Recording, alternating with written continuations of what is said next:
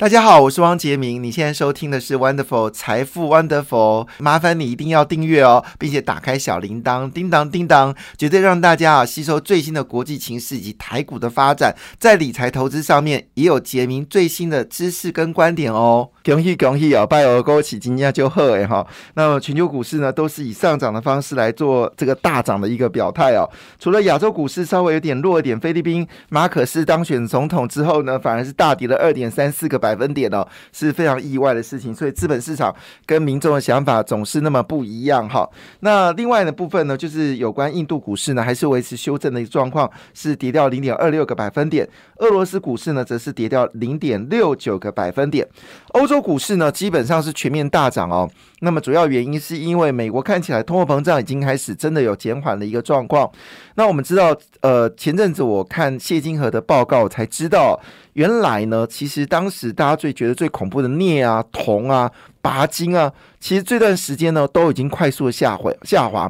特别是俄罗斯生产最多的钯金，因为全俄罗斯是全世界最大的拔金的出口国。那因为拔金又是半导体面所需要的很重要的一个金属。那曾经呢涨到天文数字哦，就是大涨了好几倍。但是呢，最近已经跌回疫情呃，就是战争前的价格。所以通货膨胀呢，确实已经。明显的下来了，哈，这个是可能在未来几天里面就看到，现在生产物价指数呢会回档，接着消费者物价指数呢也会慢慢的回档。消费者物价指数比较担心的部分还是在于农产品的价格似乎还是居高不下。但是呢，主要原料价格已经来修正了。当然，你可以另外一个角度来来讨论，就是说可能全球经济有一个担忧下滑的风险，造成原物料商品的价格走低。但是另外一个部分呢，就是比较市场可能趋向稳定了，通货膨胀不会那么严重。所以这消息完之后呢，造成了昨天呃礼拜五的时候呢，欧洲股市呢表现的非常抢眼哦。德国股市是大涨了二点一个百分点，法英国股市则是强涨了二点五五个百分点。那法国股市是这波欧洲股市表现最弱的国家之一哦。那么在礼拜五的时候呢，也以上涨二点五二 percent 来做表态。那背后的因素当然是跟乌俄战争是没什么关系，主要是通膨的隐忧。那通膨隐忧呢，我们曾经在这节目上跟大家报告，五月二十号之前就应该。会看到数字明显的下滑，这是本这是我们在之前就跟大家预告的数字哦。那事实上也证明一件事，五月二十号之前呢，已经看到物价呢已经慢慢的走缓。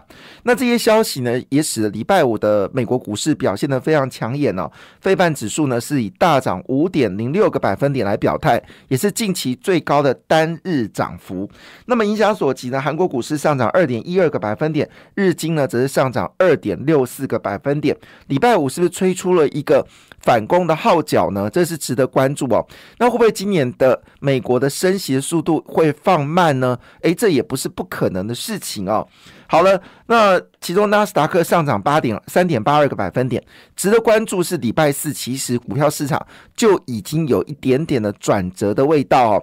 我本来是预估是礼拜三呐，美国公上礼拜三美国公布 CPI 之后，股市就应该要做一个反弹，但是因为它的修正幅度不大，只从八点点五降到八点三，年比的一个呃这个物价指数上涨。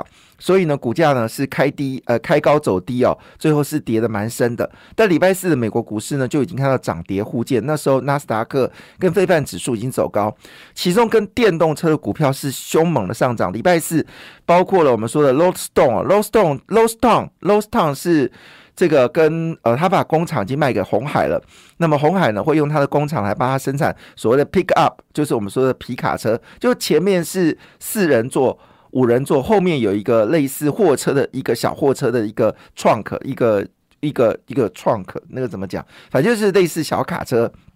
啊，那通常是四乘四的，就四个轮胎都有动力。这个车在美国其实很热卖，台湾因为那车太大，台湾比较少见。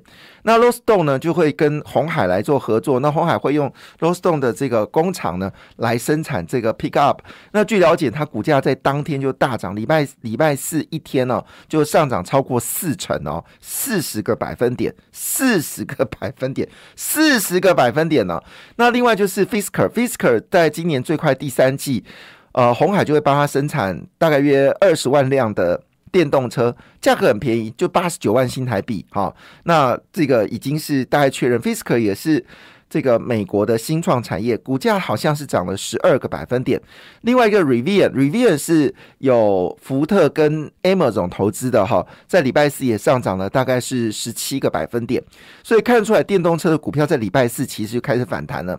到礼拜五的时候是谁来涨呢？就是 AMD、超维跟这个 NVIDIA 哈，那么上涨，那么涨幅呢都有十九个百分点。十九个百分点啊，不，九个百分点，对不起，说错，都有九个百分点。那也就换言之呢，就是我们所谓的跟网通啊、跟绘图晶片卡或者跟伺服器的股票呢，已经开始发动了。那么同时间在礼拜五的时候，联电是以大涨五个百分点表态，而台积电涨幅稍微弱一点点，涨涨了三个百分点哦。那事实上，联电也公布了二零二二零二一年哦，那么全年的获利呢，比前年呢。大幅成长了九十一个百分点，非常凶猛。那联电也宣布，它要介入到化合半导体，就是知名的所谓的第三代半导体哦。那么使得联电呢，在过去上一周的时候，外资加上本土法人，总共买超的张数好像有三万张哦。那这个外资突然改变态度了，从原本是对联电是站在卖方哦，那么联电呢，自从转型到化合半导体，想要在后段封装取得绝对优势之后呢，诶，开始有一些买盘介入哈。那道琼工业指数上涨一点四七个百分点，标准五百指数呢只是反弹二点三九个百分点，这是礼拜五的市场。好，那当然呢，在今天其实最重磅的消息是《工商时报》这则新闻。好，这个对台股绝对有影响。我们知道最近这一波台股的下跌，好，除了外资狂卖台股之外呢，造成呃，就是我们说的呃，大户不愿意进场的原因，就是因为上海封城。因为毕竟台商呃，上海昆山是台湾的台商的大本营，好，包括广达在内哦。那广达有将近百分之二十的产能在。在上海，那么人保呢，将近有四成的产能在上海。那更不用说我们台湾很多的这些嗯网通的公司呢，他们都在苏州啊、昆山呢都设有工厂，所以上海封城呢，对台湾确实有一个心理上的一个大的压力。但我我我们其实我一直以来都觉得这不是一件重要的事情，为什么？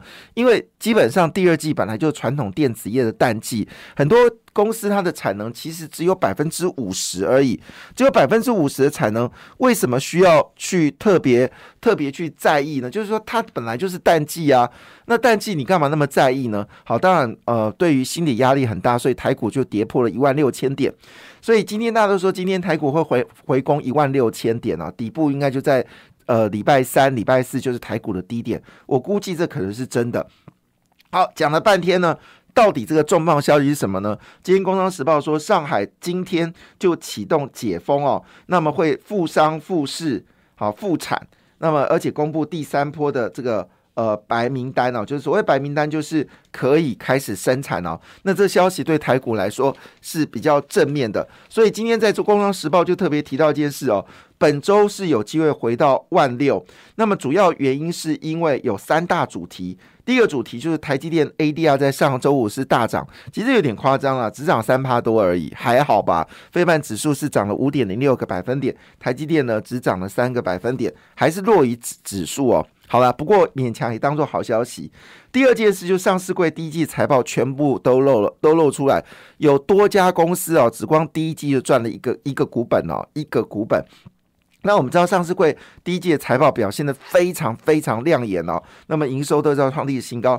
另外就是五二零了，好，五二零这个是一个关键时刻，毕竟总统呃这个就任的时间点，好，总是希望台股能够上涨，所以今天台股呢是有机会反弹的哈。那另外一个消息就是。这个美国总统拜登呢，他不是去亚洲行吗？那预计二十到二十四号呢会出访韩国跟日本。那么这里面会不会传传出了一个重要的消息，就是印太经济架构呢？台湾是不是会有机会加入啊？会不会在这一次拜登往亚洲的过程当中宣布这样的消息呢？也值得关注。这些好消息对今这个这礼拜的股票市场如果没有太大的变数的话。今这个礼拜的股票市场会比较好，那我们本来就估计了五二零之前呢，台股应该会落底反弹哦。那现在看起来状况是越来越明显。虽然杨金荣是这么说啊，我们今年台湾保四有点困难，但我个人认为是保四绝对没有问题哦。因为呢，怎么说？呃，关键点在于内需市场。虽然我们知道内需市场最近有点闷，但是呢，其实很快的，我们的群体免疫呢就可以超过百分之八十哦。那这个专家说，现在数字在七十二个百分点。可是我认为这里面有算进黑数，就是打满三剂加上确诊人数，如果超过百分之八十的话，台湾就有集体免疫的能力哦。但是我估计在七月份的时候呢，台湾的状况就趋向稳定，甚至呢消费会大幅的增加。那时候陈志忠可能会宣布说，国际旅游正式开始啊。那可能先从所谓的一团一团，因为现在观光业者已经开始组织，就是五百人以下的这个观光旅行团，那政府会有补贴，所以时间应该在七月份。好，那可能这时候陈时中就会宣布呃参选台北市长，或许我不知道。好，那这个消息里面，其实最重要的第一则新闻，我们其实上礼拜就替大家追踪两个层次层面哦。一个层面呢，就是散装货运轮；好，另外一个层面呢，就是汽车用的关键零组件哦。这会是这波反弹的一个重要的一个要件哦。那么事实上呢，《工商时报》已经连续好几天呢，讨论到散装货运轮。那我们解释散装货运轮是什么呢？就是在铁矿石、煤炭跟粮食哦，就是散装货人主要的一个呃功能。当然，前阵子因为这个货柜人缺嘛，所以他也会在一些呃废铁啊、废纸啊，好这种所谓的嗯一些回收的物资。那基本上来说，散装货运人现在最热的行情已经不是所谓的铁矿砂跟煤炭哦，铁矿砂最近价格是有回档，主要改变的是还是粮食哦，主要原因是因为呢。包括拜登跟几各国的领袖都说，俄乌战争造成全球粮荒，那使得这粮食呢开始做了一个很大的改变。那以前呢，就是说像原本像印度来采购的小麦的国家，像埃及跟非洲呢，很可能就跟南美跟美国、澳洲来进口，因为印度已经正式宣布小麦禁止出口。那台湾呢，也会从美国跟澳洲呢进口小麦。